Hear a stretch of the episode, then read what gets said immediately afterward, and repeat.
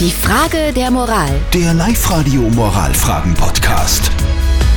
Wir kümmern uns um die Frage der Moral, die von der Bettina per WhatsApp gekommen ist. Nadja, lies bitte nochmal vor. Mein Nachbar ist circa 75 Jahre alt und sehr nett. Er unterhält sich gerne mit mir und erzählt auch witzige Stories. Mein Problem, er gehört zu einer Generation, wo Ausdrücke wie Zigeuner oder ähnliches früher noch ganz normal waren. Muss ich ihn darauf aufmerksam machen, obwohl er es ja eigentlich nicht böse oder rassistisch meint?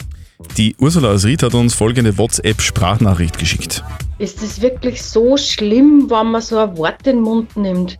Haben wir nicht alle schon einmal über irgendeine Randgruppen einmal einen Witz gemacht und uns nichts dabei denkt? Ich finde es jetzt nicht so schlimm, wenn man mal Zigeuner oder vielleicht auch nur mal Neger sagt, unbedacht und im Nachhinein, okay, ja, man ärgert sich drüber, aber ich glaube, es gab wichtigere Dinge, über die man sich am Kopf brechen sollte.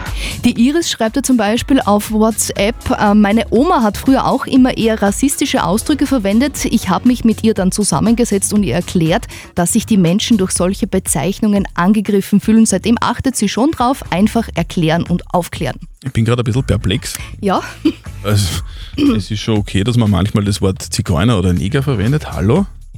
Was sagt denn unser Moralexperte Lukas Kehlin von der katholischen Privatuni in Linz zu diesem Thema? Auch wenn hinter dieser Begriffsverwendung keine böse Absicht des Nachbarn steckt, so handelt es sich dabei um eine von der betroffenen Gruppe als entwertend empfundene Bezeichnung, in die eine lange Geschichte von Diskriminierung und Verfolgung eingeschrieben ist. Demnach ist es gut, den Nachbarn freundlich darauf hinzuweisen, dass sich diese Bezeichnung im Laufe der Zeit geändert hat und nicht mehr passend ist. Also, man kann nochmal zusammenfassen, es ist ganz klar rassistisch und entwertend und man soll einfach solche Wörter nicht mehr verwenden und also bitte, liebe Bettina, red mit deinem Nachbarn, zumindest diskutiert drüber.